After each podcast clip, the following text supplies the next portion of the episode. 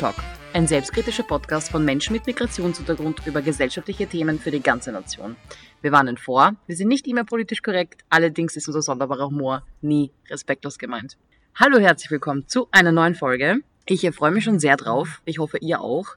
Warum sage ich ihr? Wir sind nämlich heute nicht alleine, also nicht nur Maggie und ich. Und ja, Maggie, erzähle mal, was thematisieren wir heute?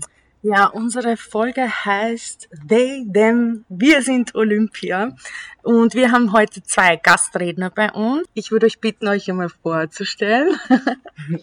Hey, hallo, ich bin äh, Vanja, ich bin 34, ich bin Physiotherapeut und klar männlich. Hast du einen Migrationshintergrund? Ja, ich bin äh, Ex-Jugo. Ex-Jugo. Mittlerweile Österreicher. Sehr Das heißt, du gut. darfst wählen? Sicher. Okay, weil du ja nicht anscheinend. Ja, er ist Staatsbürger, Okay. ich nicht. So, Max, du hast jetzt schon das Wort übernommen. Bitte stell dich vor. Ich bin der Max, ich bin 36, arbeite in der Musikindustrie und schreibe meine Doktorarbeit zu Männlichkeitsforschung. Also akademisch könnte ich vielleicht ein bisschen was einbringen heute, aber ich glaube auch nur sehr fern. Ja, besser als Dodo und ich, deswegen haben wir euch ja eingeladen. Damit unsere Zuhörer euch besser kennenlernen, haben wir für jeden zwei Fragen. Einmal an Vanya. Würdest du lieber, nicht würdest du lieber, sondern wenn du ausschließlich wählen müsstest, lieber Pommes ohne Ketchup oder Toast ohne Ketchup? Toast ohne Ketchup. Okay. Ist das ein Schinken-Käsetoast dann oder einfach? Ja, Schinkenkäse. Äh, die zweite Frage, welchen Film hast du zuletzt gesehen? Verdammt, wie hat der geheißen? Erst vor, ja, Joker habe ich jetzt vor kurzem gesehen. Also ich bin spät dran, aber mit Kind ist schwer ins Kino zu gehen. Da muss ich warten, bis die diversen äh, Streaming-Plattformen ihn äh, haben. Sehr gut. So, bei dir, Max, lieber Pommes ohne Ketchup oder Toast ohne Ketchup? Ich glaube dann lieber Toast ohne Ketchup. Okay. Seid ihr Wenn er euch viel einig? Käse hat. ähm, ich glaube Pommes ohne Ketchup kann genau gar nichts. Äh, welchen Film hast du zuletzt gesehen? Ich glaube, das waren The Furies, ein Horrorfilm. Aha, okay. Oder welchen Film hast du zuletzt gesehen? Einen sehr schlechten Slenderman. Auch Horror? Ja, er ist wirklich nicht gut. Okay. Das Spiel ist besser. Ja, ich habe nämlich auch was erwartet wie beim Spiel, aber es war's nicht. Deswegen ein bisschen sad. Du, Maggie? Ich habe Dune äh, zum zweiten Mal gesehen gestern.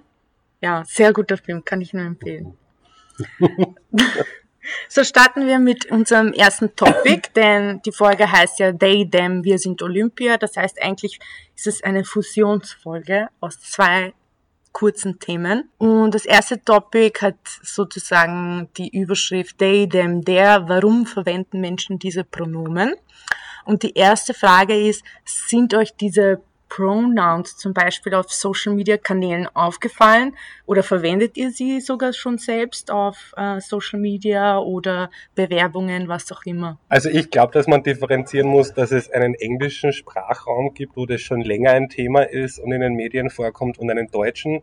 Im Deutschen haben wir äquivalente Worte noch nicht wirklich dafür. Wir sind, glaube ich, seit über zehn Jahren jetzt am Versuchen, in den Sprachwissenschaften Pendants zu finden dafür. Die haben sich noch nicht wirklich durchgesetzt. Wir schlagen uns also mit auf Bewerbungen mit divers durch oder mit X oder mit der dritten Geschlechterform irgendwie und benennen sie nicht wirklich. Ich glaube, dass es das mal zu unterscheiden gibt, in welchem Sprachraum wir uns bewegen. Im englischsprachigen, jetzt aus meiner beruflichen Perspektive, Mhm. aber auch aus der akademischen Laufbahn, ist es natürlich schon länger ein Thema. Wenn wir jetzt wiederum in meinen Beruf schauen, dann ähm, gibt es den einen oder anderen Interpreten auch bei uns im Label, der mittlerweile they als ähm, Ansprechform quasi wählt. Mhm. Also mir ist es de facto schon einige Male untergekommen und obwohl ich mich akademisch mit gewissen Schnittstellenthemen damit beschäftige, habe ich noch nicht wirklich eine Meinung dazu gefunden. Okay. Ja gut, deswegen haben wir zusammengefunden. Vielleicht sind wir alle ein bisschen schlauer nach der Folge, vielleicht doch nicht.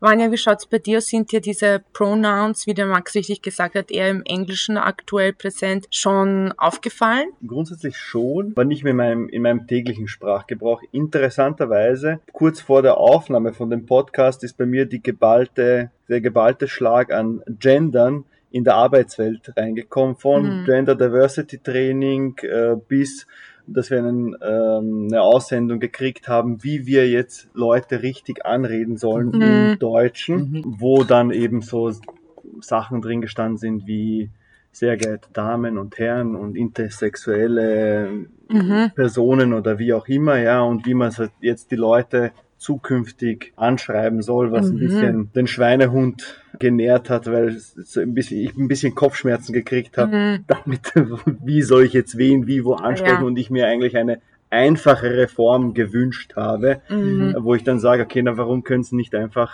Allgemein ein eine Sache alles, eine ja. Person, warum muss ich sozusagen, weil ich kenne die Personen so und so nicht. Wenn ich an 300 Mitarbeiter was schreibe, Ja. kenne ich so und so nicht jeden Einzelnen, da könnte ich genauso alle anschreiben, ja, Ja. mit einem spezifischen Begriff, Mhm. aber sonst habe ich nicht wirklich viel damit Mhm. zu tun gehabt oder musste es anwenden. Also mir ist zuerst auf Social Media aufgefallen, dass ich, ich schaue halt, weiß ich nicht, habe halt meine Schauspieler und Schauspielerinnen abonniert oder keine Ahnung was und plötzlich sehe ich in dieser Biopic steht halt she, her oder he, him oder they, them. Da ich mir gedacht, aha, was ist das? Und ich muss wirklich gestehen, ich habe vorher überhaupt keine Berührungspunkte damit gehabt. Bis vor ein paar Wochen bin ich auch, also im Berufsleben, habe ich halt mit einer Dame korrespondiert und dann habe ich gesehen, dass sie in ihrer Corporate äh, Signatur she, her stehen hatte. Dann habe ich mir gedacht, aha, das wird ein Thema, was immer mehr, was immer mehr an Wichtigkeit hat, anscheinend auch im Berufsleben, ja.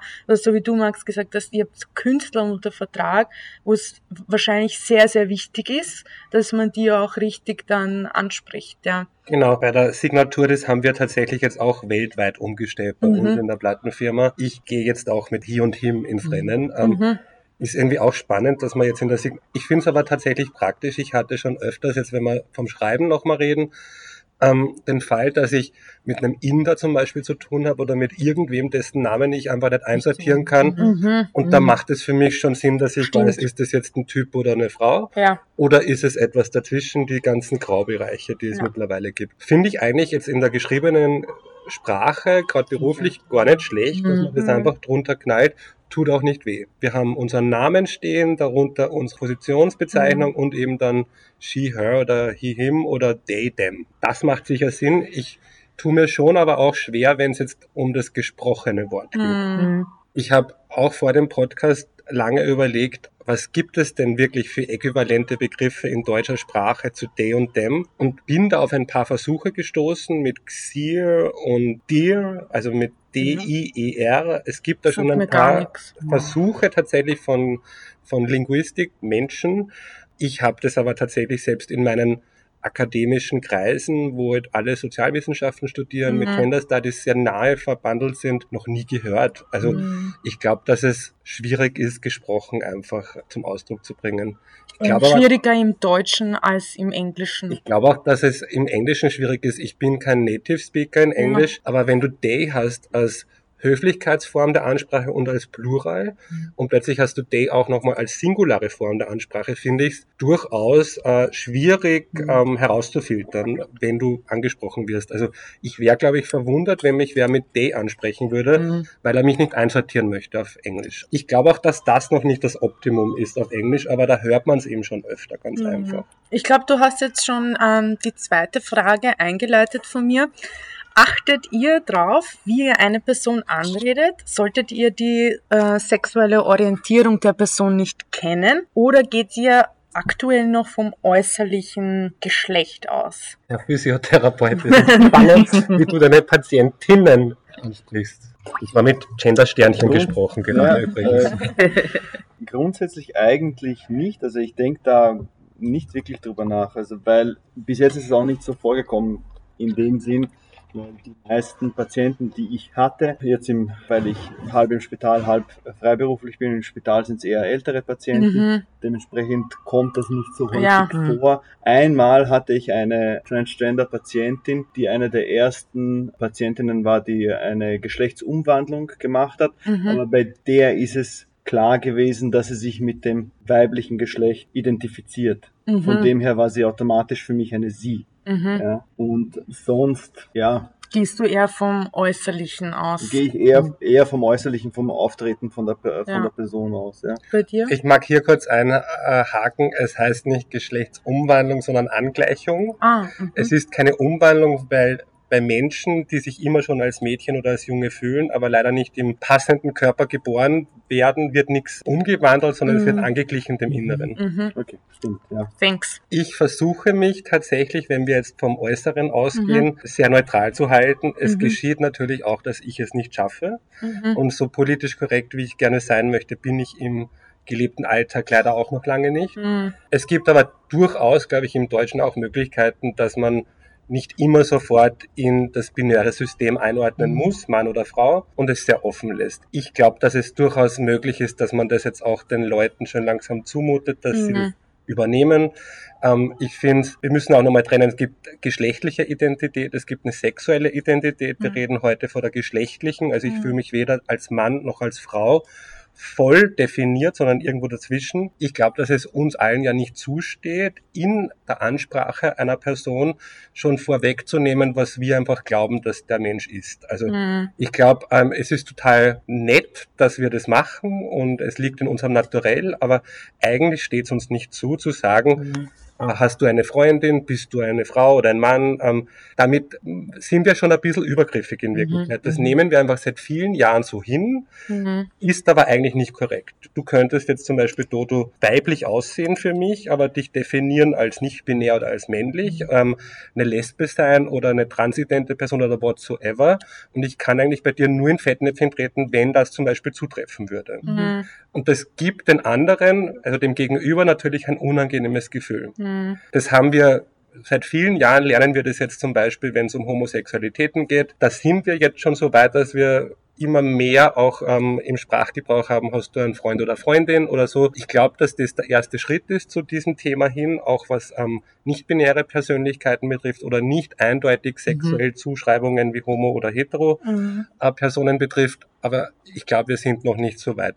Das ist aber auch für mich alles Wunschdenken. Ich selbst lebe es nicht so, wie ich es gerade sage. Me- Aber meine Frage ist, weil äh, zumindest in meinem beruflichen Alltag ist es jetzt relativ eindeutig, weil ich kriege eine Therapiekarte, da steht Frau so und so, Herr Mhm. so und so, ja.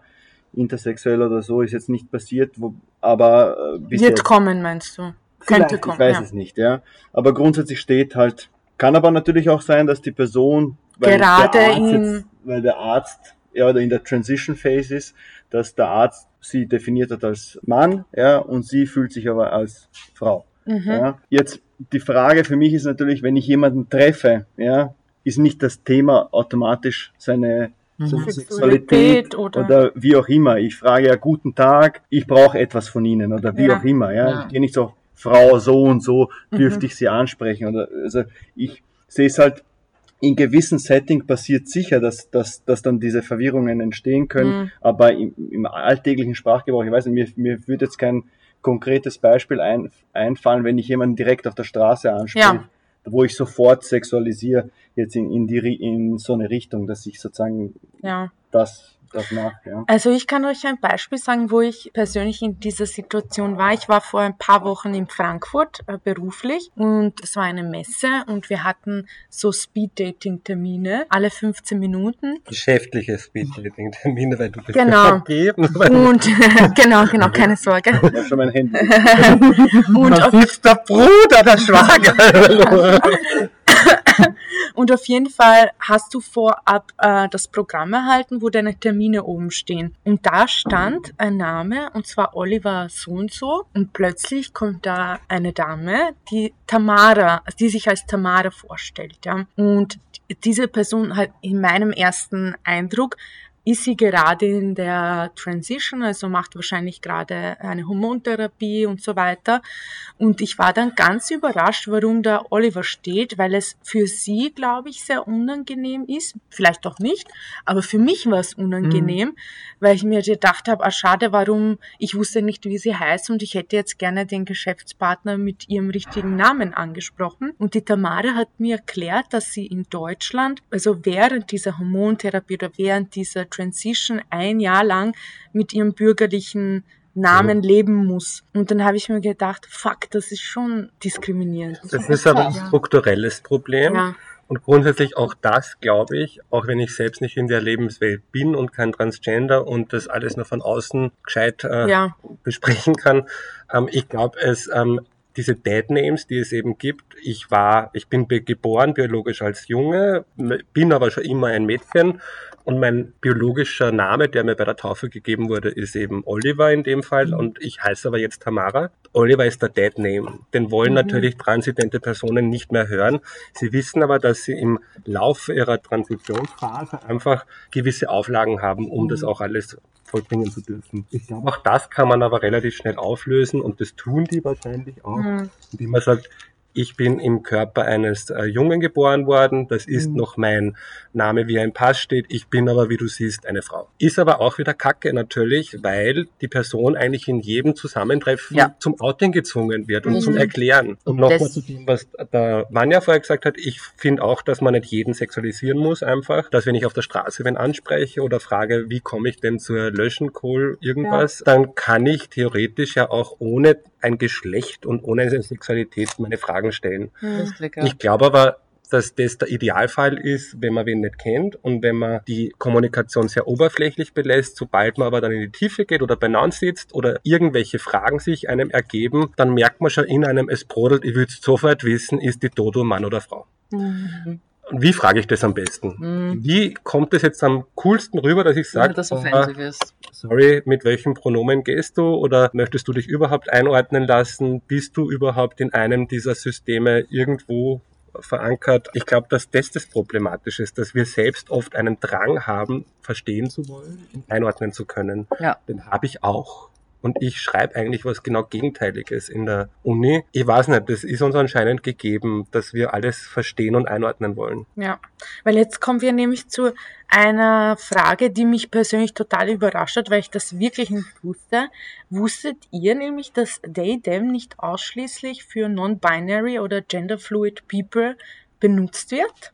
Wusstet ihr, dass auch Leute, die als Frau leben oder als Mann leben, trotzdem das Pronoun they, them verwenden? In gewissen Kontext in der englischen Sprache kommt es halt einfach, glaube ich, vor, dass du sagst, ich weiß es nicht, mir fällt jetzt kein Beispiel dafür, bin ich jetzt zu. Ich habe nämlich in einem Forum gelesen, das war ein Blog von einer jungen Bloggerin, die sozusagen diese Pronouns erklärt hat für Dummies sozusagen. Und sie hat erklärt, dass they, them auch genutzt wird von unter anderem eben heteron Frauen oder heteron Männern, die nicht, die sprachlich nicht in eine Box gesteckt werden möchten, was möglicherweise andere Dinge beeinflusst. Da sind wir jetzt bei der Performativität der Sprache. Danke, Max. Butler, um das kurz einzuwerfen, das ist eigentlich nichts anderes wie darüber, wo wir gerade gesprochen haben. Sprache macht Wirklichkeit. Alles, was du benennst, hat einen Handlungsstrang als Konsequenz. Insofern ist es überhaupt nichts anderes wie diejenigen, die, die wir vorher gerade besprochen haben. Mhm. Ich möchte nicht sexualisiert werden als Person. Ich schneide mir meine Haare kurz. Ich trage eben keine bauchfreien oder dekolletéfreien T-Shirts. Ich möchte als Mensch und nicht als primär sexuell Organ, Frau irgendwie äh, wahrgenommen werden. Als Mann das Gleiche. Ich möchte weinen dürfen im Kino. Ich möchte nicht hören, ein Indianer kennt keinen Schmerz. Ich möchte mich von all diesen Dingen, die ich seit Kindertagen lerne, befreien und kann dabei wunderbar hetero oder was auch immer sexuell sein. Das entscheidet noch nicht die sexuelle Orientierung, aber ich befreie mich von all diesen Männlichkeiten, die über mir schweben oder Weiblichkeiten. Also Danke, Max. Hat noch jemand was dazu zu sagen? Weil ich fand das eben spannend, weil ich habe wirklich gedacht, dass they, them ist für non-binary oder gender-fluid people. Genderfluid bist du ja auch, wenn du als Mann dastehst, so wie jetzt der Vanya, der schaut sehr männlich aus, man sieht ihn ja leider am Podcast Aber ich nicht. sitze. ja. sitzt. ähm, er könnte ja trotzdem sagen, gegen gewisse Traits of Masculinity verweigere ich mich. Also Mhm. ich möchte, Dann ist er schon gender-fluid? na, wenn er, wenn er für sich das behauptet, so. dass das egal Mhm. ist für ihn, dass er gerne trotzdem in das männliche, generische he, him reinpasst, passt ja, aber du hast natürlich auch eine selbst auferlegte Entscheidungsmöglichkeit zu sagen, ich möchte ganz gern das Label so wählen, dass mein Gegenüber weiß, wo ich, wie ich ticke. Ist ja nichts anderes wie, warum gibt sexuelle Labels wie schwul, pansexuell, demisexuell, das sprießt ja alles gerade aus dem Boden heraus. Wir sind ja nicht mehr nur mehr mit Homo, het, heteron bisexuell konfrontiert, sondern es gibt noch viel mehr. Das ist einerseits stiftet es Verwirrung, weil es eben einen Überschuss an Labels gibt, die man sich für sich selbst rausnehmen kann. Andererseits bietet es aber auch einen Weg der Orientierung für das Gegenüber. Mhm. Wenn ich sage, ich bin schwul, dann ist es relativ klar, dass ich bei mir eine Frau nicht bewerben muss, weil es bringt relativ wenig. Wenn ich sage, ich bin pansexuell oder ich bin bisexuell, habe ich wieder etwas anderes an Dose aufgemacht mhm. und dementsprechend kann ich ähm, meine Wunschkandidatinnen alle begrüßen mhm. dann. Ich glaube, dass das gleiche ist mit dem Label DDEM, was ein Pronomen ist in dem Fall und, und keine sexuelle Orientierung, sondern mhm. eine sexuelle Identität, eine geschlechtliche Identität. Ich glaube, dass ich damit einfach festlege und den Gegenüber zeige, ja, ich schaue zwar so aus, wie ich ausschaue und man könnte mich jetzt von gewissen gelernten äh, Stereotypen und Klischees einordnen, aber ich möchte ganz gerne so und so angesprochen werden. Ja, vielen Dank. Ich würde jetzt auch weiterleiten in unser neues spannendes Thema. Ich glaube, da hat, haben vielleicht andere Leute ein paar Geschichten dazu. Und zwar heißt das Topic Olympia, geschlechterneutral oder lieber oldschool belassen. Ich erzähle euch jetzt ein bisschen was, was ich herausgesucht habe. Dieses dieses Jahr hatten wir einen sporthistorischen Moment. Olympia 2021 trat mit der Neuseeländerin Laurel Hubbard die erste offen lebende Transgenderfrau bei Olympia an, und zwar im Gewichtheben. Die 43-jährige Neuseeländerin konnte die Erwartung jedoch nicht erfüllen und schied im Superschwergewichtswettbewerb nach drei Fehlversuchen im Reißen aus. Ihr Olympiadebüt war sehr umstritten. Als sie nominiert wurde, begann eine sportethische Debatte über Gleichberechtigung, Chancengleichheit und Vorteile. Kritiker sind der Meinung, ihre Teilnahme als Transfrau in dieser Klasse der Frauen sei eine Gefahr für einen fairen Wettkampf. Andere sagen, dass Transathleten können nicht ausgeschlossen werden, wenn es für sie keine bedeutenden Vorteile gäbe. Welche wissenschaftliche Erkenntnisse gibt es aber über Transmenschen im Sport? Ich habe hier einen kleinen Überblick über die Fakten, aber es gibt nur sehr, sehr wenige Studien über sportliche Leistungsfähigkeit von Transpersonen. Und bis heute gibt es Experten zufolge keine Veröffentlichungen öffentlichen Studien über Transathleten im Spitzensport. Das heißt, wir haben nur Untersuchungen oder sehr kleine Studien. Also eine Studie von 2020 untersuchte zum Beispiel US-Militärangehörige, die sich während ihrer Dienstzeit der Geschlechtsangleichung unterzogen haben. Sie stellten fest, dass Transfrauen nach einem Jahr Hormontherapie sportlich besser abschnitten als nicht-Transgender-Frauen, die man ja auch Cis-Frauen nennt. Nach zwei Jahren glich sich die Leistung Leistungsfähigkeit weitergehend an, weil das eben die zwei Jahre sind sozusagen diese Zeitspanne, wo die Hormonbehandlung sozusagen zu einem Ende kommt. Aber selbst nach diesen zwei Jahren liefen zum Beispiel Transfrauen immer noch 12 Prozent schneller als Cis-Frauen. Was sind so die Schlüsselfaktoren? Natürlich Kraft, Explosivität, Ausdauer, fettfreie Körpermasse und darüber wird entschieden, ob ein Sportler einen Vorteil hat oder nicht. Und was weiß man bisher in der Wissenschaft über Transgender-Sportlerinnen? Im Spitzensport vor allem. Also hier geht es nicht um Clubsport, sondern wirklich Top-Spitzensportlerinnen. Es gibt eben sehr wenige Studien. Experten zufolge gibt es eben viel, viel zu wenig, dass man jetzt eine Aussage treffen könnte. Aber ich habe zum Beispiel ein Diagramm gefunden, was in dieser Studie zum Beispiel veröffentlicht wurde. Und zwar gibt es zwei Spalten. Es gibt einmal den Vergleich Transfrau und Cisfrau vor dieser Hormonbehandlung. Und dann gibt es nochmal eine Spalte Cis-Frauen und Transfrauen nach der zweijährigen Hormonbehandlung. Vor der Hormonbehandlung weiß man, dass 31 Prozent mehr Liegestütze geschafft werden von Transfrauen. 15% mehr Sit-ups als bei Cis-Frauen und sie sind 21% schneller als Cis-Frauen. Nach den zwei Jahren hat sich einiges in der Tabelle verändert. Bei den Liegestützen haben Transgender-Frauen keinen Vorteil mehr, genauso wie bei den Sit-ups. Sie sind aber dennoch, wie wir schon gehört haben, 12% schneller als Cis-Frauen. Diese Untersuchung wurde von Dr. Timothy Roberts, einem Kinderarzt und außerordentlichen Professor an der Universität Missouri Kansas City veröffentlicht. Nur kurz noch eine Frage. Das waren jetzt Athleten, die das gemacht ja. haben? Okay, also das, das war ein Vergleich zwischen Athleten. Genau. Genau, also es Mhm. gibt zwei eigentlich größere Studien, die es mittlerweile gibt. Einmal für US-Militärangehörige Mhm. und einmal schon Sportlerinnen, also Athletinnen. Und jetzt kommen wir schon zu unserer ersten Frage in die Runde. Haben Transathletinnen einen unfairen Vorteil? Das ist Ich bin gespannt. Ich, ich, ich schätze mal, als Sportphysiotherapeut ist es an mich gerichtet. Genau. Die Expertenrolle wird jetzt an dich übergeben. So wie du gesagt hast, es gibt, also, und da bin ich mir ziemlich sicher, gibt es nicht so viele Studien, die in die Richtung gemacht wurden, weil das Phänomen eher jetzt mehr auftritt. Die Gesellschaft ist offener, die Leute trauen sich diese Sachen zu, zu machen, also sich, Sich zu anzugleichen. outen, ja. Ich habe jetzt schon was gelernt, ich kann jetzt schon angleichen statt umwandeln sagen, also sie gleichen sich an, an das Geschlecht. Aber grundsätzlich, wenn man jetzt äh, rein von der Physiologie her geht, was, wie ein männlicher Körper aufgebaut ist, wie viel Muskelmasse er hat, was für Art von Muskelfasertypen er hat, ja. Und es gibt jetzt ein bisschen Physiologie, ich weiß. Ja, boring, gerne. Ist boring, aber Nein, deswegen bist du da.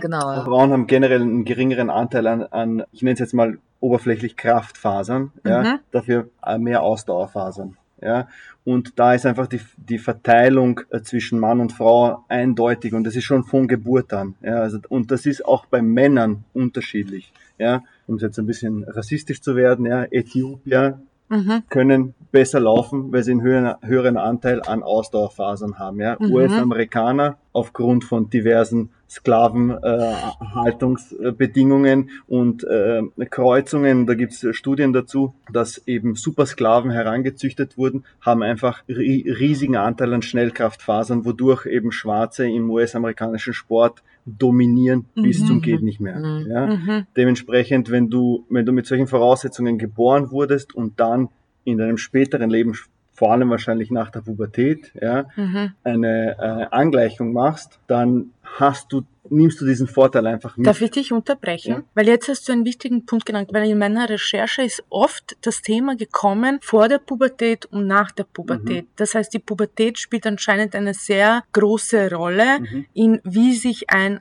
also wie quasi der Körper eines Athleten im Endeffekt dann geformt wird. Ja, ja. genau. Na, Du hast dein genetisches Potenzial, Mhm. ja, und das kann eben dann durch die Sexualhormone noch gesteigert werden. Testosteron hilft dir, mehr Muskelmasse aufzubauen, Mhm. ja, und dementsprechend, dementsprechend, wenn du dieses Potenzial mitnimmst, dann in einen Spitzensport einsteigst und das auch förderst, baust du einfach diese Muskelmasse auf, ja, Mhm. Und hast dementsprechend dann diese, auch diese Vorteile. Mhm. Wird dir dieses Testosteron genommen jetzt, weil du Eine Hormonbehandlung machst. Hormon, Hormonbehandlung machst, hast du natürlich nicht mehr dieses Potenzial, dein, oder dein genetisches Potenzial zu 100 Prozent. Genau, aber trotzdem bleibt dir etwas. Es bleibt ja auch die Anatomie von deinem Körper, ja. Man kann jetzt natürlich sagen, Körper sind unterschiedlich, weil vielleicht hat ein Mann einen eher feminineren Körper mit einem breiteren Becken, ja, und mit äh, Mhm. schmaleren Schultern, ja, oder er hat halt einen maskulineren Körper, ich sage jetzt mal so, ja, Mhm. der mehr für einen für einen Sport geeignet ist, ja. Mhm. Äh, Darf ich das jetzt so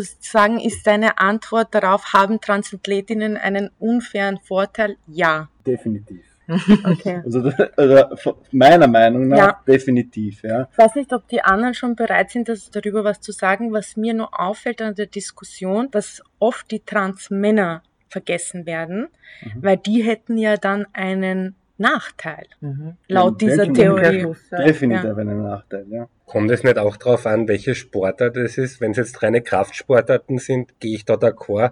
Wenn es jetzt Geschicklichkeit oder eben Dinge sind, die man jetzt ja. weiblichen Physis mehr zuschreiben Ja. würde als können, dann wäre ja eigentlich da wieder der Vorteil eher gegeben. Ich glaube, dass man das auch nochmal genauer ausdefinieren müsste, welche Sportart genau. Mhm.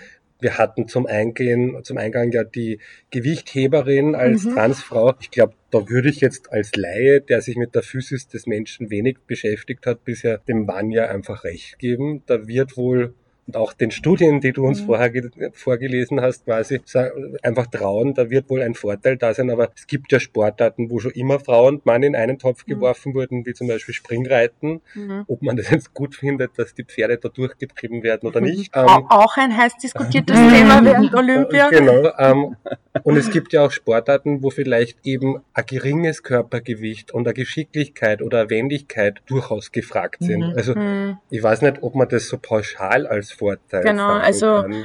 da stimme ich dir zu. Also es kommt sehr auf den Sport an, weil zum Beispiel, ich glaube, dass wenn man Schwimmen ansieht, dann ist es wahrscheinlich möglicherweise, wir wissen es ja nicht, es gibt nicht so viele Studien, wäre wirklich eine Transfrau im Vorteil, ja. Ich hatte gerade an Synchronschwimmen gedacht, weil du musst gleichzeitig, dass du da raushieven kannst aus dem. Wasser irgendwie und irgendwelche lustigen Kunstwerke Mhm. machst, Ja. während du Kopf äh, unter Wasser bist. Also, Ja, oder zum Beispiel beim Ringen oder beim Laufen.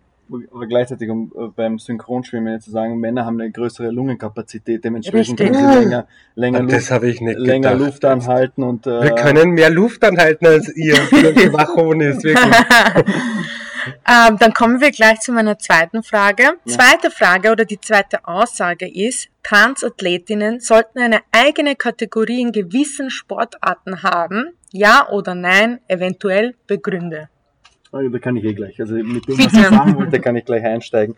Also ich, ähm, weil, weil eben, so wie ihr gesagt habt, es gibt gewisse Sportarten, die sind unabhängig von Kraft oder Ausdauer, sage ich jetzt mal. Alles, was mit einem Sportgerät zu tun hat, da wundere ich mich selber manchmal, warum es nicht Eine Kategorie. eine Kategorie gibt, weil Schießen, Ja. Bogenschießen, äh, Dressurreiten, Schach, ja leider nicht olympisch, aber äh, ja, Schach, ja, Schach, alles was irgendwo ein Sportgerät involviert, ja, sind die Frauen mindestens genauso gut. Okay, beim Bogenschießen, weil mein Beispiel könnte man jetzt sagen, ja, okay, die Männer könnten vielleicht weiter schießen, Weiter. weil sie einen Mhm. stärkeren Bogen ausziehen, aber im Endeffekt, ob du jetzt, weil es jetzt, glaube ich, momentan auf 70 Meter ist. Mhm. Ja, 70 Meter ist eine irrsinnige Distanz und die treffen trotzdem auf einen, auf einen Kreis von 10 Zentimeter in die Mitte, ja, manchmal sogar die Kamera, die das filmt, ja, Mhm. die genau im Zentrum ist. Ja. Mhm. Also von dem her gibt's da keine Geschlechtsunterschiede, die Mhm. schießen äh, auf diese Distanzen und können das, ja. Wo es dann halt eben nicht ist in der eben diesen Kraft, kraftdominanten Sportarten. Ah, Entschuldigung, E-Games haben wir vergessen. Oh, oder true. Gaming. Da, da ist es ja auch eigentlich egal, E-Sports, ob es eine... eigentlich egal, aber Ja, hinterm Controller sitzt es wurscht Ja. oder jeder kriegt da Sehnenscheinen. Richtig. Kommt wieder zu dir. Ja,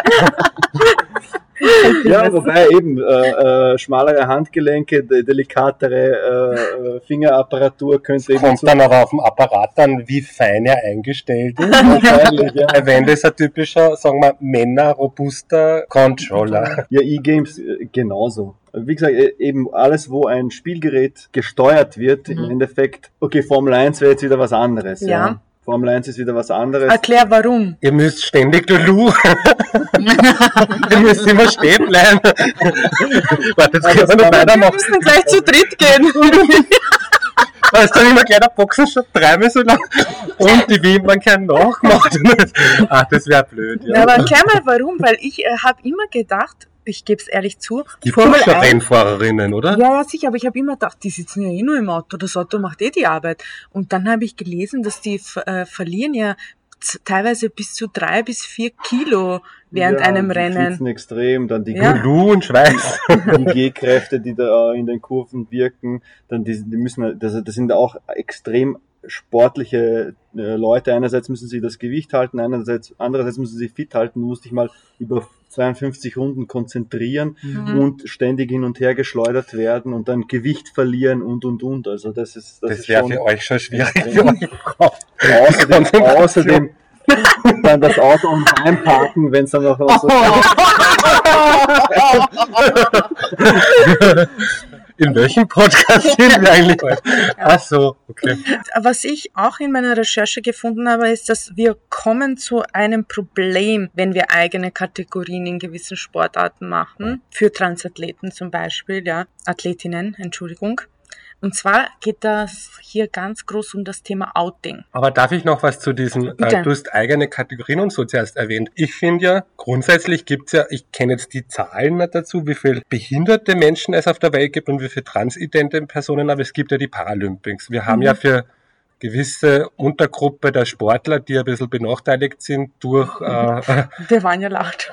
äh, durch ja, habe ich jetzt falsch ausgesagt? nein, gar nein. Ich, du, zum Glück hast du nicht Special Olympics gesagt. Das wäre das wär schlimmer gewesen. Ah, wirklich? Nein, ich kenne es als Paralympics. Nein, nein, es gibt die Special Olympics, äh, sind für geistig äh, beeinträchtigte. Gut, das kenne ich nicht. Ja. Danke, ich lerne auch heute hier weiter. Also ähm, Und ich finde, das Problem aber daran wäre ja gar nicht das jetzt, wenn wir noch nicht beim Outing sind, was man da gleich mitmachen, vollführen muss, wenn ich bei den Paralympics mitmache, ja, da oute ich nicht, dass ich halt einen Fuß weniger habe, ist auch blöd, aber ich habe noch kein gesellschaftlich geächtetes Mhm. vielleicht Problem dabei. Ähm, aber ich glaube, dass es einfach dann immer noch nicht fair wäre, weil wie wüssten dann trotzdem immer noch die Trans-Männer und Trans-Frauen irgendwie separieren, dass das alles vergleichbar ist? Aber super, dass du das Beispiel angebracht hast, um nochmal ein, äh, sozusagen etwas zu sagen. Selbst wenn man vergleicht 100 Meter springt, Mhm. ja, von äh, Paralympics-Athleten, denen ein Unterschenkel fehlt, ja, sind die noch immer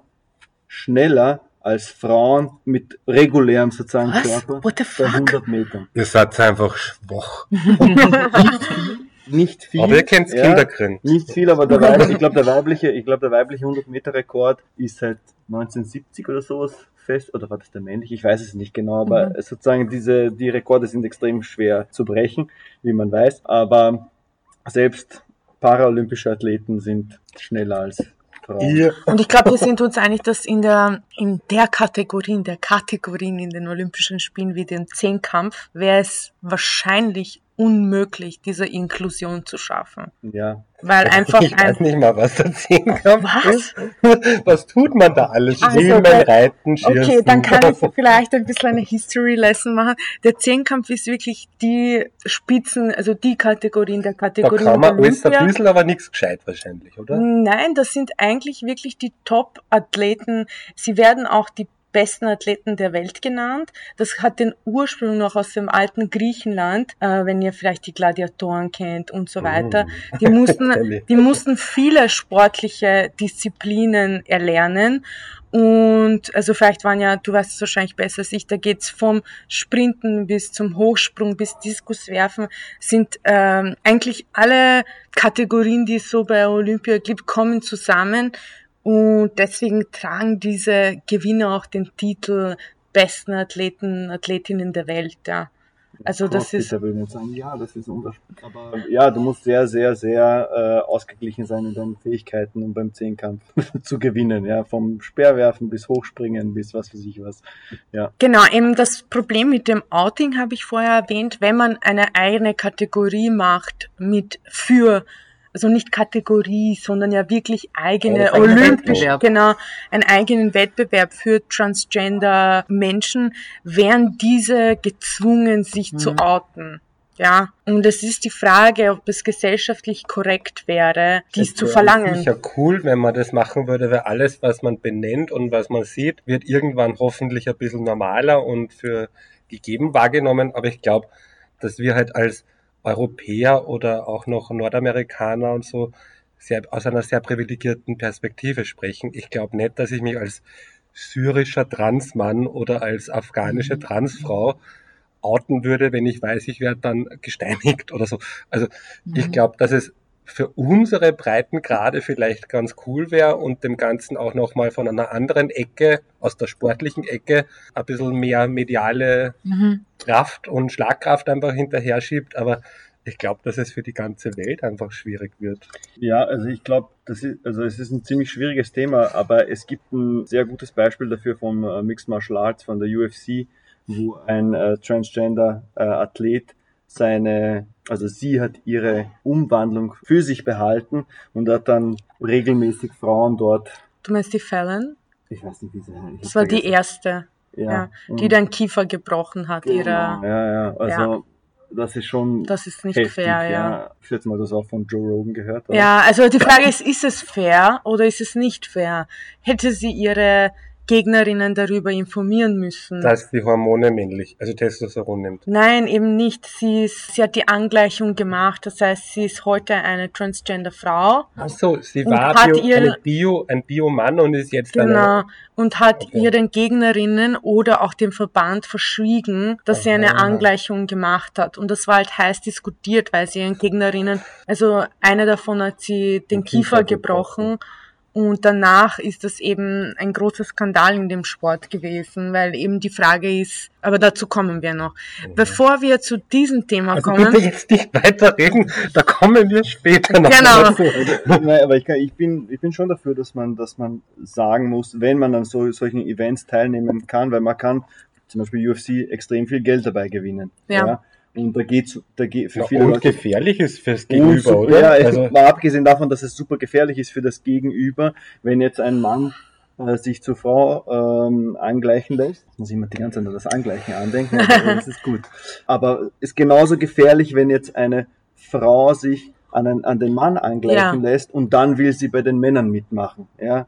Und dann sagt, also sie ist dann eine Frau, also sie ist dann ein Mann und äh, kämpft dann bei den Männern. Ja, ist ja gefährlich auch für sie Ja. selber. aber könnte man das nicht auch einfach so, um es nicht zu sexualisieren, das Thema unter den Dopingschutz nehmen, einfach zu sagen, es gibt gewisse Hormone, die lassen uns schneller laufen, schneller agieren. Es gibt auch im Spitzensport Hormontesting. Das ist auch was ganz Normales. Da wird einfach dein Da hat es doch Hormonspiegel eine. Läuferin gegeben, glaube ich, in Südafrika, die Semanja Semenan, die durfte, Genau. obwohl sie weiblich ist, weil sie zu viel männliche. Hormone hatten, durfte den Titel nicht behalten. Genau, also das Hormontesting ist auch gang und gäbe im Spitzensport, weil hier geht es natürlich nicht darum, äh, primär Transfrauen zu orten, sondern es geht darum, vor allem die Cis-Männer zu orten, wenn sie Testosteron Ja. nehmen, Weil es ein ja, Vorteil. Weil sie einen Vorteil hätten. Das- Ähm, nur eben die Conclusio für mich ist eben, das Schwierige ist, dann sind diese Sportlerinnen gezwungen, sich zu outen. jetzt mal eine kontroverse Idee. Sie wollen ja, ja, sie wollen als Frau äh, angesehen werden. Ich verstehe schon, was du meinst, aber Du meinst, das ist sozusagen die, das Sacrifice, den sie bringen müssen. ja, schlussendlich glaube ich, wird es darauf hinausgehen, weil es einfach schon allein für die Frauen ist es, ist es unfair, die sich den sozusagen den Arsch abtrainieren, damit sie Höchstleistungen bringen und dann kommt jemand, der eigentlich genetisch einen Vorteil hat. Das ist halt einfach das Problem. Und Ja. wie könnte man das präventiv ändern? Weil es gibt ja schon Hormontesting. Was ist, wenn die Hormone nicht aus, also wenn das nichts ausschlägt? Wenn ihr Hormonhaushalt genauso ist wie bei einer Cis-Frau. Mhm. Wäre das schon, glaubt sie, wäre das eine Idee, dass man sagt, okay, dann ist sie zugelassen oder Na, wenn er gerade ja erklärt, er hat ja davon erklärt, dass es Genetik schon ein ein, von Haus aus ein, ein Vorteil ist bei Kraftsportarten zum Beispiel oder bei Ausdauersportarten, dann müsste man ja, um es wirklich vergleichbar zu machen, wobei ich den Begriff vergleichbar in der Wissenschaft ist es ja ganz spannend, da müsste ja wirklich vergleichbar heißen, auf allen Seiten gleiche Mhm. Parameter, das haben wir ja sowieso als Menschen nie. Ich glaube aber, dass eigentlich dann müsste man sich auch noch outen bei der Bewerbung um so einen Kampf, also Mitmachdings, dass man früher mal äh, als Mann Mhm. geboren oder als Frau geboren wurde, um mit offenen Karten zu spielen. Wenn man da ja eine Prädisposition mitbringt, die einen stärker macht quasi. Hm. Okay, jetzt kommen wir zur letzten Frage. Darf ich noch kurz was dazu Ja, sicher. sagen? Das war ja auch das, das Thema, dass die ähm, Hubbard eben, es ist nur um den Testosteronspiegel gegangen, weil das IOC schreibt vor, äh, bis zu diesem, oder haben das eben, bis zu diesem Testosteronspiegel darfst du dann als Transfrau Mhm. mitmachen. Ich weiß jetzt nicht genau die äh, spezifische Regel, aber wenn du Jahr, jahrzehntelang trainiert hast als Mann und dann lässt du dich umwandeln, Entschuldigung, um äh, angleichen, ja, angleichen, dann ähm, hast, nimmst du trotzdem diesen Vorteil mit, ja. Du, du zehrst noch immer an dieser Muskelmasse, die du, die Mhm. du gehabt hast. Ja. Du zehrst dann an der Kraft, die du gehabt hast. Also ja, wenn man die Studien betrachtet, ja, die gemacht wurden, wäre jetzt auch die Frage, was für Athleten sind dort überhaupt getestet worden. Ja. Genau. Also Ja. auch wo Laurel Hubbard äh, zugelassen wurde, bei Olympia teilzunehmen, gab es in Neuseeland auch sehr viele Proteste dagegen, weil viel, also vor allem von Frauen, die gesagt haben, das ist unfair, Klar. dass sie zugelassen wurde, aber das können wir hier in der Runde nicht entscheiden. Aber Oh. jetzt kommen wir zu aber es hat halt keinen Effekt. Also, also wir lassen sie nach, wir, nachträglich nicht zu. Also, ausgeschlossen. Aber sie hat es ja nicht geschafft. Insofern ist es Wir wurscht. können oder? einen Brief schreiben ans CC. Season Talk doesn't agree. Wie es einen Impact hat, ich bin gespannt. Jetzt kommen wir zur, zum letzten Statement, bevor ich zu diesem MMA-Thema zurückkomme. Äh, Es ist eine Aussage und ein Gedanke, den wir ausführen könnten. Sport sollte gender neutral sein oder geschlechtsneutral. doch gerade gehabt, dass Und es da hat, nicht der, ist, na, da hat der Vanya schon was eingebracht, dass für gewisse Sportarten macht das Sinn und sollte vielleicht verstärkt eingeführt werden und für manche Sportarten sollte man weiter im Geschlecht differenzieren. Äh, weil was, was würde denn passieren in einer fiktiven Welt, wenn jede Sportart geschlechtsneutral ist? Sagen wir, es gibt eben eine Disziplin und Frauen und Männer treten gleich an. Also würde das so aussehen, dass dann die Top-Athleten wären tatsächlich Männer und die Frauen wären weiter unten gereiht? Oder was glaubt sie, wie würde das in einer fiktiven Welt Da gibt es ja aussehen? zwei Ausgangs. Einmal die Physiotherapeuten-Variante und einmal meine sozialwissenschaftliche Wunschfigur. Bitte leg los. Die perfekte Welt. Ja, die zeichne ich gleich dann. Was wird passieren? Ich, ich würde mal sagen, Männer würden ganz viele äh, Disziplinen dominieren. Mhm. Und sehr viele Frauen würden sich ziemlich aufregen, dass es überhaupt eine einheitliche Kategorie, also eine einheitliche Sache gibt, Mhm. wo sie dann im Endeffekt nicht die Stockerplätze erreichen. Jetzt kommt eine Wunsch. Also es gibt ja die Möglichkeit, dass man alles zusammenwirft, aber zum Beispiel einen mathematischen Algorithmus oder Formel schafft, inwieweit man die Erfolge dann auch gleichwertig Ah, stimmt. Mhm. Dass man sagt, wir haben zuerst gerade gelernt, 12 Prozent bei diesen Trans- und Mhm. Cis-Frauen ist Unterschied, dann könnte ich doch irgendeine Formel drüber legen und sagen, hey, Mhm. im, Im Verhältnis im Verhältnis dazu bist eigentlich du gerade schneller gewesen als Frau. Also Mhm. das könnte sein. Und ich glaube, dass es sehr wohl gut ist, Frauen und Männer immer ins gleiche Becken zu werfen, auch wenn jetzt hier die physiologische Vergleichbarkeit nicht gegeben ist, weil das dann auch endlich zeigen würde, dass Frau und Mann gleich viel wert ist. Mhm. Immer wenn wir separieren und unsere Nischen schaffen für etwas, sagen wir eigentlich, dass das nicht vergleichbar ist und das nicht Mhm. gleich miteinander konkurrieren kann. Ich fände es wunderbar, wenn es da eine Möglichkeit gäbe, dass alles, ob jetzt, Mhm. wenn man, man Paralympics, da weiß nicht, den Schlüssel müsstest man erfinden mit, du hast einen Haxen weniger, dann minus 89 Prozent. also das wäre, glaube ich, schon schwierig. Jetzt, es ist generell, glaube ich, ein Wunschdenken von Mhm. mir, aber wir sehen doch alles das, was wir tagtäglich einfach präsentiert bekommen durch Sprache, Bild etc., wird irgendwann auch angenommen von uns. Mhm. Und insofern wäre es natürlich schon cool, wenn alles in einen Pott geworfen wird. Mehr- hat seine Hand gehoben. Und haut mir jetzt eine rein.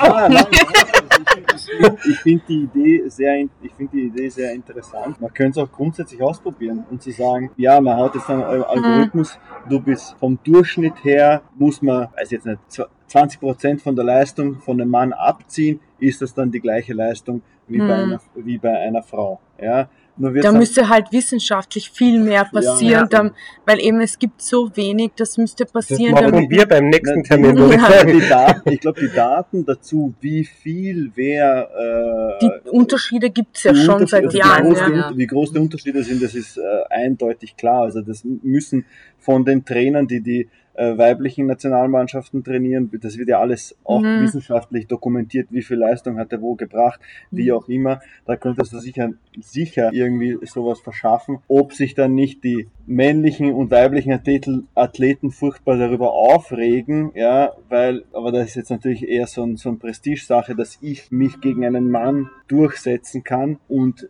eine Frau sich gegen eine Frau durchsetzen Mhm. kann. Also das ist dann eine, ich glaube, eine jahrzehntelange Diskussion Ja. äh, in der Gesellschaft. Was will eigentlich eine Frau, was will eigentlich ein Mann, was wollen die Gruppen, die halt Transgender Ja. oder wie auch immer sind, äh, was wollen die eigentlich? Und wir sind eigentlich mitten in der, ich glaube, mittendrin in der Diskussion Ja. und versuchen eine Lösung dafür zu finden. Wie würdest du es in deinen praktischen Beispielen, du trainierst ja seit Jahren Kyokushin Karate, Ja. macht sie dann auch als Sparringpartner Mann gegen Frau oder Ja. wie, ja? Ja.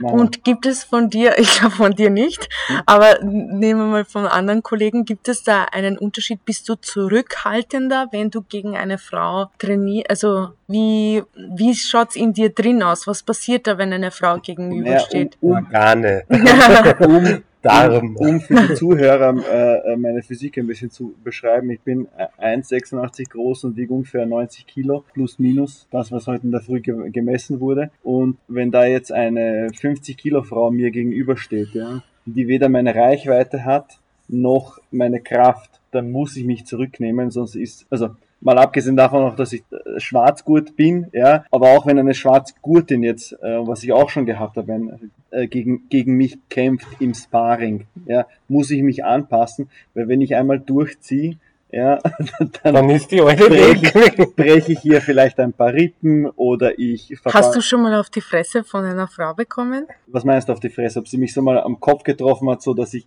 aber das ist auch ein, ein, ein Teil. Ich habe auch schon von, von einer Frau in, einen Fußtritt ins Gesicht bekommen und es war halt sowas wie eine Watschen.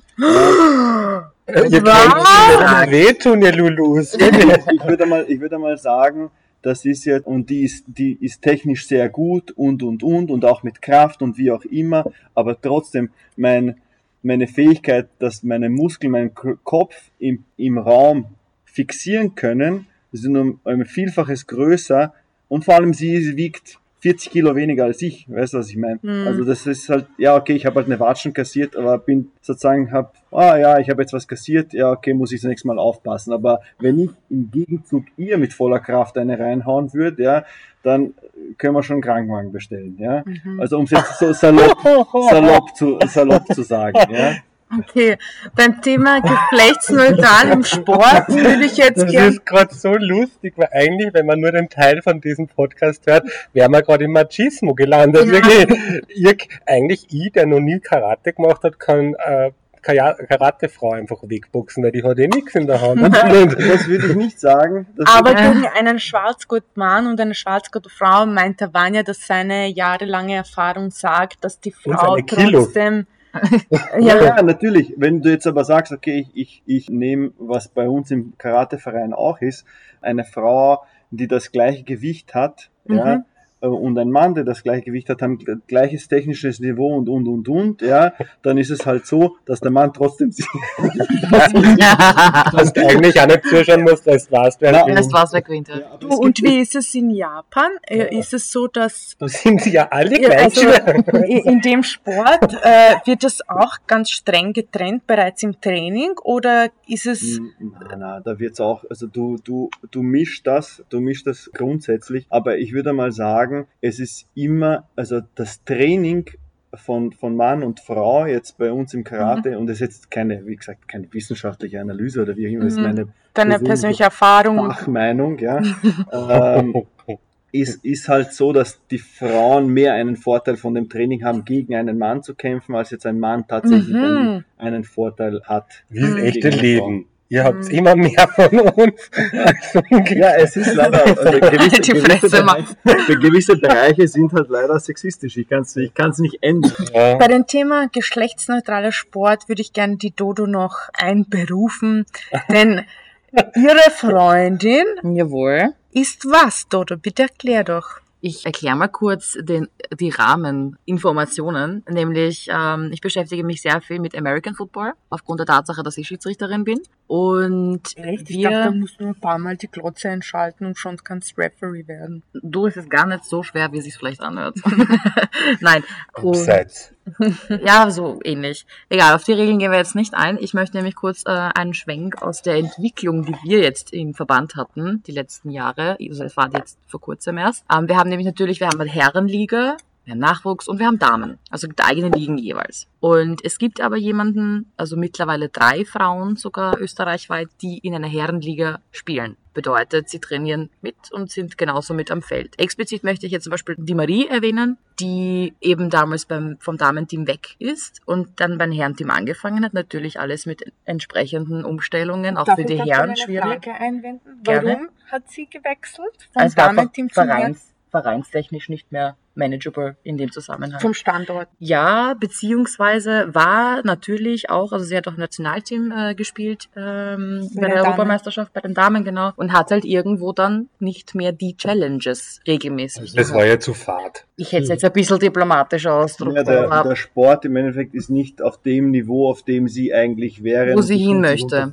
Genau, Endeffekt, genau. So hat sie den Entschluss gefasst und äh, ja, spielt jetzt seit äh, mittlerweile vier Jahren, glaube ich, bei den Herren. Deine Starting Position, also ist in der quasi ersten äh, Aufstellung, genau. Und dann gab es natürlich, also es gab dann halt innerhalb des Verbandes ein bisschen so, ich sage jetzt mal, es natürlich für, ne, es sorgt für Aufmerksamkeit, dann wird es schwierig, hm, Damensport, aber also der Sport selber, wir haben eher Damenliga, warum wollen jetzt die Damen bei den Herren spielen? Und da hat sich der Verband halt ein bisschen dagegen gestellt, beziehungsweise einzelne Personen, einzelne Funktionen äh, innerhalb des Verbandes. Und hi, früher hieß unsere Liga zum Beispiel allgemeine Klasse Herren. So, nachdem jetzt dann aber diese Situation passiert ist, sie hat gewechselt und sie spielt jetzt bei den Herren, ähm, war dann natürlich das nicht mehr passend. So, nach langer Rede und viel, viel äh, hinher und natürlich ist der Verband dann irgendwo jetzt dann mit dem Entschluss gegangen zu sagen, gut, das wird umbenannt, das heißt allgemeine Klasse. Es gibt nicht mehr Herren, Damen dürfen spielen und fand ich eigentlich sehr nett, dass äh, der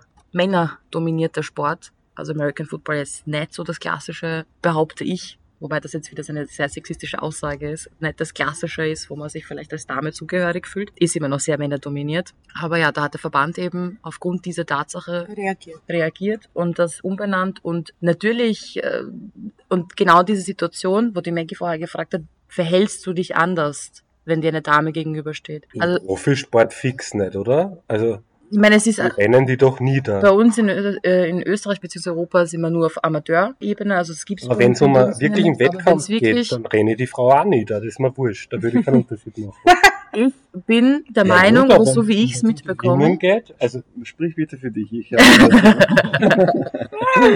so wie ich es mitbekomme, ist es teilweise sogar noch ein bisschen schwieriger, weil man dann quasi noch einmal, viele wollen halt das Statement setzen in Form von, na, ich zeig dir mal, Ja. Mhm. damit du Aber das siehst, dass du da quasi nicht, dass du da quasi. nicht herkehrst. Also es ist, glaube ich, ein bisschen ein härterer Kampf, als es ein Mann in ihrer Statur, in ihrer Position, ist es von der Physis Erfahrung. her bei so einem harten Kontaktsport dann nicht auch ein Nachteil? Brich ich mir nicht als Frau auch mehr, wenn da jetzt alle auf mir drauf liegen? Dann? In diesem Sport tust du dir generell tatsächlich öfter mal weh, ja. Sie hat natürlich den Nachteil, dass sie leichter ist, dass sie kleiner ist als die anderen. Ich, ich glaube, ich würde mich einfach fürchten, wenn ich mich draufcatch gegen die. Ja, das ist, wie Und da gesagt, ist auch die Frage im Raum, ist es Fairness im Sport? Weiß ich nicht. Der Vorteil ist halt, dass du beim, also beim Teamsport, es ist ja, es ist ja kein Einzelkampf im direkten. Ich meine, ja, untereinander während des Spielzugs hast du beschäftigst dich mit alle aus dem, aus dem anderen Team, sondern mit diesen ein, zwei Personen, mit denen du halt jetzt interagieren musst oder die halt wegblocken, wie auch immer. Aber der Vorteil ist, dass er halt hier zum Beispiel trotz der Nachteile, wie zu klein, also kleiner als die anderen, leichter als die anderen, sie kann halt mit Technik viel umlegen. Das, wo du auch gesagt hast, okay, sie, auch wenn sie technisch sehr gut ist, sagst du trotzdem, ich bin, ich glaube, da sind wir uns alle einig, physisch ist, blöd gesagt, dieser Kampf eigentlich nicht fair. Oder dieses Aufeinandertreffen. Richtig.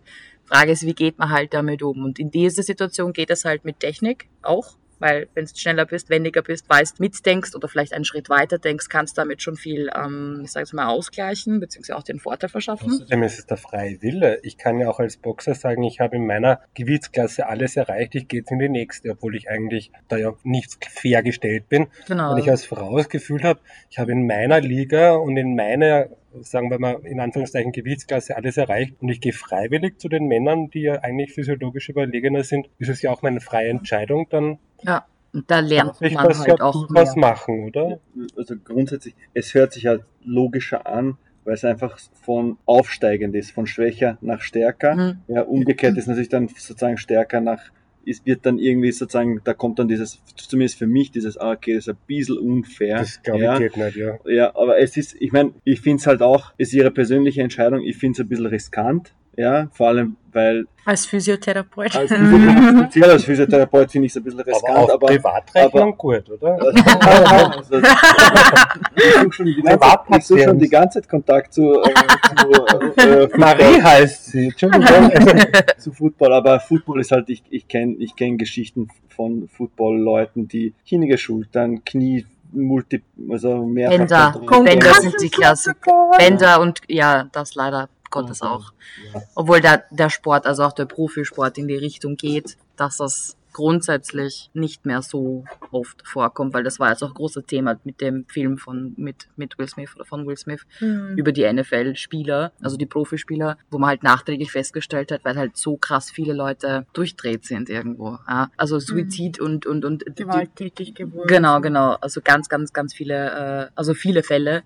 Und das ist nachweislich, dass, also ist nachgewiesen, Blöderweise kann man das halt erst nachher, also nach dem Leben feststellen, weil das Hirn kannst du ja so nicht wirklich Aber- untersuchen. Kopfschäden und äh, Die ganzen Gehirnerschütterungen, die halt nicht auskuriert werden. Mhm. Aber wie gesagt, da ist aufgrund dieses Themas, aufgrund dieses haben es doch bei Fußballern auch schon mal gesagt, die ganzen Mhm. Kopfbälle sollen eigentlich gar nicht so geschickt sein, Ja, oder? ich glaube, die kommen einfach schon dumm in den Sport rein. also bei Aber- Fußballer wirst du fix kein Sporttherapeut. Ähm, was ich final sagen wollte zur Dodos Geschichte, es ist trotzdem irgendwie eine Art von Chancengleichheit, dass Frauen überhaupt in diese Dürfen. Männerteams hinein dürfen. Und so wie du gesagt hast, solange es der freie Wille ist, finde ich, ist es toll, dass man den Frauen diese Möglichkeit gibt. diese Möglichkeit überhaupt gibt. Und vor allem in so einem männerdominierenden Sport äh, finde ich das schon toll, dass man das hat. Wir sind zwar jetzt nur in Österreich, im kleinen, süßen Österreich, und ich glaube, in Amerika, in der NFL, werden wir nicht so bald eine Frau sehen. Aber, aber es, Warte mal, mal, die Marie wenn- startet jetzt gerade voll durch. ähm, Nachdem sie nochmal eingerenkt wird vom Ja. Vanya und Ja. dann geht's los. Dann geht schon los. genau, was ich noch Der Abschließend, wollte gerade was sagen. Du ah, Entschuldigung, bitte, Ja. Vanya. Äh, ich wollte noch ein bisschen mansplainen. Ähm, Nein, nur, nur weil äh, mir ist, mir ist gerade was eingefallen, weil er gesagt hat, wegen dem, wegen dem, dass man das mit dem Punktesystem machen Ja. kann. Ja, das gibt's jetzt schon im Parasport. Was ist Parasport? Das heißt sozusagen Leute, die eben beeinträchtigt sind, irgendwie Mhm. körperlich, Ah. dass den Leuten Punkte vergeben werden, also zumindest im Teamsport weiß ich das, es werden Punkte, je nachdem, nach dem Grad der Einschränkung kriegst du eben weniger Punkte und dein Team muss eine Gesamtzahl an Punkten haben. Ja. Mhm. Um nur ein Beispiel zu geben, wenn du jetzt einen Meniskusschaden hast, also das ist ein Teil vom Knie für die, die es nicht wissen, ähm, oder ein Kreuzbandriss, dann kriegst du eine gewisse Punkteanzahl und könntest theoretisch in den Parasport wechseln, ja, und so dort mitspielen. Hast Ich habe aber einen Bandscheibenvorfall, könnte ich da zum mitspielen? Beispiel, ja, nur Könnt's kegeln. Wahrscheinlich mit Na, deiner. aber ich kann ja mit dem Bandscheibenvorfall auch Volleyball für Para spielen. ja, also Wenn die Punkte gemeinsam ergeben, dass wir noch dürfen. es müssen halt die anderen ziemlich, ziemlich eingeschränkt sein. Das heißt, ich spiele nur alleine. das bist du mit Blinden wahrscheinlich. Hörst? Das war meiner. Wir sind gerade sowas von nicht korrekt unterwegs. Aber es ist eben, das ist dann eben auch ziemlich, manche Leute würden dann sagen, sexistisch, weil du dann sagst, okay, einer Frau gebe ich weniger Punkte, einem Mann gebe ich mehr Punkte und du definierst dann schon gleich die Unterschiede zwischen Ja. Mann und Frau. Ja, also Aber diese sind ja schon gegeben. Das heißt, es wird anderweitig bewertet. Ja, von- aber ich glaube, dass wir Frauen, also nicht, also wir Frauen ist das falsche Wort, ich Frau, äh, Nicht, nicht für die anderen vier tu mir, Okay. tu mir immer sehr schwer, ehrlich gesagt, zuzugeben, dass ich bin im Nachteil, ja. Ähm, aber vielleicht ist also diese Folge, speziell das, was der Vanya auch erklärt hat mit den Fa Muskelfasern und so weiter, zeigt uns einfach, dass wir körperlich nun mal unterschiedlich sind, eventuell von der Genetik Sicher. was mitbekommen. Aber um diese ganze Folge abzuschließen, zwei Sachen. Einmal, Elena McLaughlin hat im September 2021 ihr MMA-Debüt gewonnen. Das ist eine ähm, Transgender-Frau, und zwar die zweite in der MMA. Die erste war eben die Fallon, die das nicht gleich, also die sich nicht geoutet hat.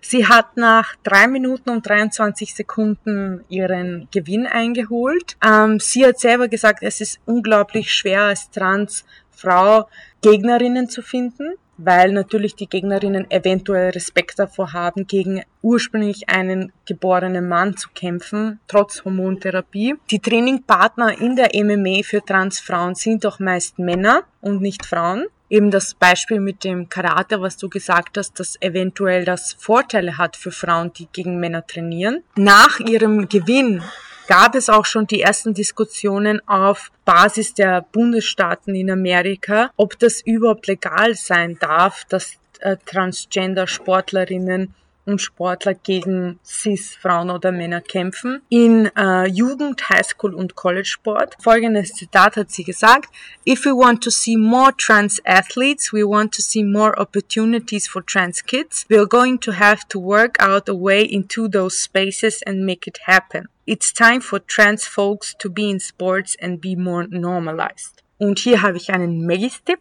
Und zwar würde ich euch die Netflix-Dokumentation Untold mit Caitlyn Jenner empfehlen. Es ist wirklich eine tolle, tolle, tolle Dokumentation über ihre Zehnkampfkarriere in Olympia und auch ihre Angleichung und heute ihr Leben als Frau. Hat noch jemand einen letzten Appell an unsere Zuhörer Die oder an Olympia? ist trotzdem Republikanerin. also war es jetzt nicht. Okay, das ist ein gutes Ende für diese Folge. Vielen Dank fürs Zuhören. Danke an die Zuhörerinnen. Danke, dass ihr da wart heute. Das war mir eine Ehre. Dankeschön. Ciao. Tschüss. Tschüss!